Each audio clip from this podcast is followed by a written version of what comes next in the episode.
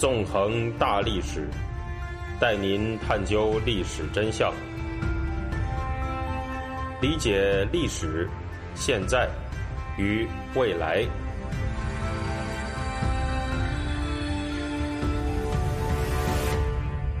大家好，欢迎大家收听《纵横大历史》，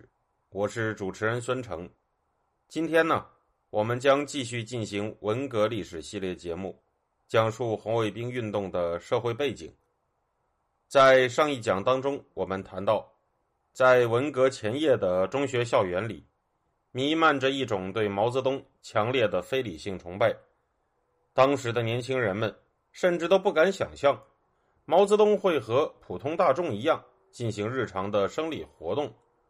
如同看待神明一样看待着毛泽东。另一方面，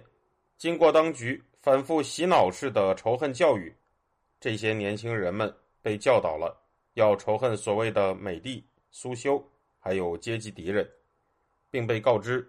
中国是世界上最先进和最美好的国家，北京是世界革命的中心，而美帝、苏修还有阶级敌人们，据说在试图进行能让千百万人头落地的颠覆活动，从而毁掉。这个所谓全世界最先进、最美好的国家，毁掉世界革命。而这样一种荒诞的世界观，实际上呢，在当时支配着整个社会，在社会上的各个层面中高度统一。不过呀，在上一讲当中，我们也谈到了一个看上去相当奇怪的问题：如果当时全社会都在接受着一套高度统一的洗脑叙事，为什么在洗脑教育极为严重的学校当中，那些同样喊着“毛主席万岁”口号的红卫兵们，会在文革时期分成多个互相对立的派别，甚至不共戴天的展开血腥的厮杀呢？这些互相对立的派别的出现，是不是有什么样的社会基础？当时的人们在当局的高强度洗脑之下，真的完全丧失了一切的个人理智吗？今天的这一讲，就让我们继续看一看文革前夕的中学当中存在着怎样的社会分化吧。首先呢，需要注意的是，作为中共建政之后的首都，北京一直以来聚集着大量的中共干部子女，而他们的存在与之后红卫兵组织在清华附中的诞生是有关系的。具体详情我们留到之后再进行详细的叙述。在这里呢，我们首先要明白，毛泽东时代绝对不是一个浪漫化的所谓人人平等的时代，而是一个由政治体制赋予的特权肆无忌惮的时代。这些高干子弟们在文革前的学校里拥有着广泛的特权，而这些特权的来源就是他们的父母。至于他们的父母，又有着怎样的特权呢？我们在这里先举几个例子。学者杨继成在他的文革史专著《天地翻覆》当中，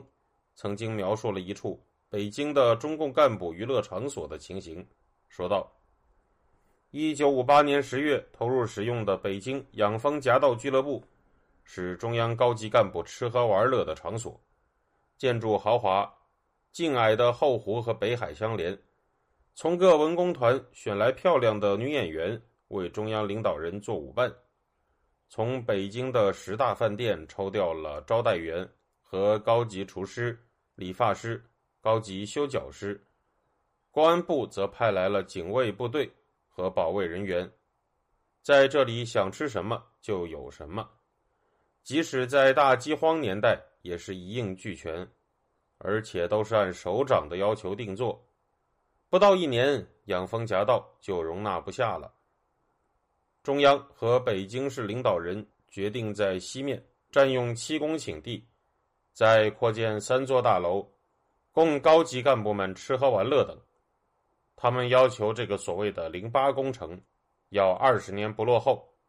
这样浩大的工程，北京市委在人力和物力上都承担不了，就通过薄一波、吕正操、孙志远等。打着中央的旗号，到各地搞建筑材料设备，在建设过程中，他们一看到不顺心的地方就拆了重盖，单单是电梯门就反复改了二十次左右。这座楼一直盖了六年，花了近一千万元，到文革前尚未完工。楼内地下室修有射程五十米的大靶场，四周都有隔音设备。这里的房间也分成几等，有部长级的房间，有中央领导人的房间，招待费。由国家财政实报实销。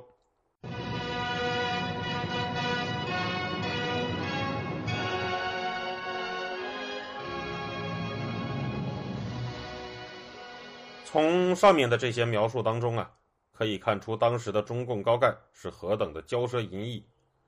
他的触目惊心程度呢，可以说一点也不亚于今天被披露出的那些当代中共干部的腐化生活。可以说，和赖昌星所建的那个招待干部的红楼也没有什么区别。那么，是不是只有在北京的高干们才过着这样的生活呢？答案当然是否定的了。杨继成的书里还举了别的地方的例子。他说道：“大饥荒年代，四川省饿死了上千万人，省委第一书记李井泉却在重庆潘家坪每晚听堂会，即把演员叫来，专门为他演唱。”听完了吃夜宵，甘肃省委书记张仲良下乡考察，由当时兰州最高级的饭店兰州饭店派专车为他送饭。信阳地区饿死了一百多万人，为了掩盖饿死人的情况，一九六零年七月的信阳地委扩大会议，地点选在著名的避暑胜地鸡公山，在饿殍遍地的夏天，省地县的官员们一边避暑。一边为自己开脱责任，吃的有鸡鸭鱼肉，每天睡够了午觉，吃饱了西瓜再开会。当时没有上山的汽车，官员们是饥饿的农民用滑竿抬上山的。上面的这些例子呢，可以说是更加的触目惊心了，因为他们都发生在几千万民众惨遭饿死的大跃进期间。当无数的农民成批甚至整村的饿死的时候。那些重灾区的干部们却能够大鱼大肉的大吃大喝，能被饥民抬到度假胜地去开会，能舒舒服服的睡大觉、吃水果、吃宵夜、娱乐，全然不顾平民的死活。一些把毛时代描绘的无比美好的人士，往往会说啊，毛时代人人平等，毛时代没有腐败。然而这些例子却表明，从某种程度上来说，毛时代的腐败。比今天的中国还要严重。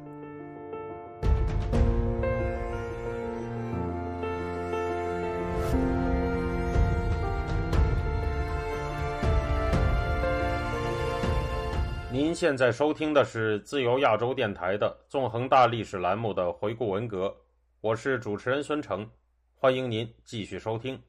虽然在毛时代，由于中共还没有进行改革开放政策。干部们账面上所拥有的财富不如今天多，但他们所拥有的特权实际上可以说是更加赤裸、更加肆无忌惮的。在农民们大批饿死的时候，他们依然能够随心所欲的吃喝玩乐，还能让快要饿死的农民像奴隶一样把他们抬到风景优美的山上。他们这样的行为啊，可以说是使人颇能联想起秦二世、隋炀帝。这种古代暴君的做派，那么这样的特权和穷奢极欲，是不是只存在于干部们的身上呢？毛泽东本人是不是很清廉呢？这当然也是并不存在的。实际上，毛泽东本人的奢侈无度、穷奢极欲，和干部们相比，也只能说是有过之而无不及的。当时，毛泽东每当出巡的时候，都会住在设备齐全的豪华行宫当中，例如。由中共湖北省委为毛泽东和江青在武汉东湖修建的秘密行宫梅岭建筑群，树木环绕，坐拥湖景。在梅岭建筑群中，除了供毛泽东和江青起居的区域以外，各种娱乐设施也一应俱全，包括为毛泽东修建的游泳池，以及能够进行演出、放电影、舞会、宴会等多种娱乐活动的小会堂。其中啊，毛泽东和江青起居的区域被叫做梅岭一号，小会堂和泳池被合称为梅岭三号，含有两者的建筑群总面积就高达一点一万平方米。此外，还有不计入这一建筑面积的梅岭二号，这是一栋被设计成毛泽东随行人员住所的独立建筑。值得注意的是，梅岭建筑群在一九五八年开始建设，一九六一年完工。毛泽东本人则在一九六二年首次入住了梅岭一号，并在他死前先后十七次住过这个地方，足见他对梅岭建筑群的喜爱。而这个他非常喜欢的豪宅呢？正是在无数民众悲惨的饿死的大跃进期间修建的。需要指出的是，毛泽东像梅岭建筑群这样的行宫啊，在当时是不只有一处的。今天的不少毛派人士表示，不少行宫只是公费宾馆，像周恩来、邓小平、陈毅、胡耀邦这样的高级干部也都住过。然而呢，他们讲的这些信息，实际上只能说明，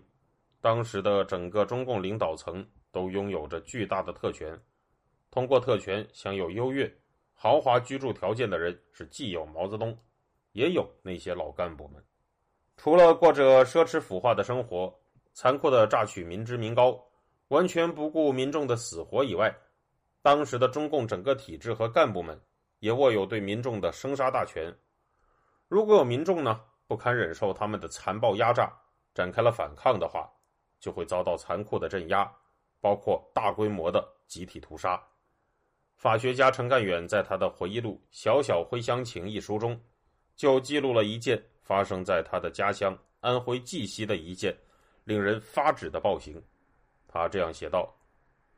一九六零年春，全国有少部分农村发生农户因为反饥饿而爆发暴动。我们老家的绩溪县岭北地区，过去称十五都，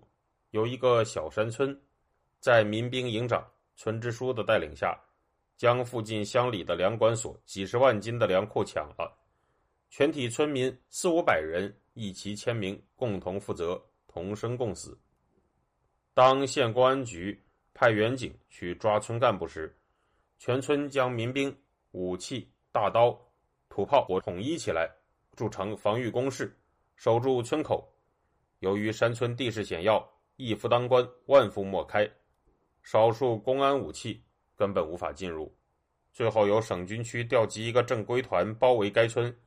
用迫击炮、轻重机枪将全村夷为平地，放火毁屋，全村男女老幼不留一个活口。此事作为平息绩溪土匪暴动事件，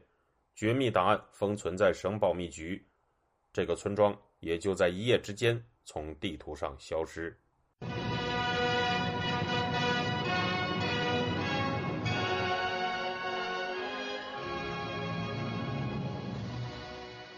从这段记载可以看到，对于反抗的民众，中共的整个体制呢，就好像对待蝼蚁一样，完全是无视人命的，而且会肆无忌惮地进行残酷的大屠杀。在这种完全不遵守任何规则，因而也不会受到任何监督和限制的集权暴政之下，包括毛泽东在内的干部们，便能在民众大批大批的饿死的时候，不但依然奢侈地进行各种各样的享受。也会用最残酷的手段镇压、杀戮反抗的人。理解了当时的这样一种残酷的社会结构，我们实际上呢，也就了解了红卫兵运动之所以会出现的整体社会背景了。事实上呢，在当时的一间间学校中的社会权力结构和社会形态，也都是整个社会结构的投影。在社会上，整个中共体制和干部们肆无忌惮的。施展着不会受到制约的权利，在一间间学校当中，这些干部们的子女呢，实际上也有着种种巨大的特权。而正是在这些干部子女的主导之下，最早的红卫兵运动狂飙了起来，并在文革一开始啊，就给这场运动涂上了非常浓烈的血腥气息。感谢大家，这周就到这里，我们下周再见。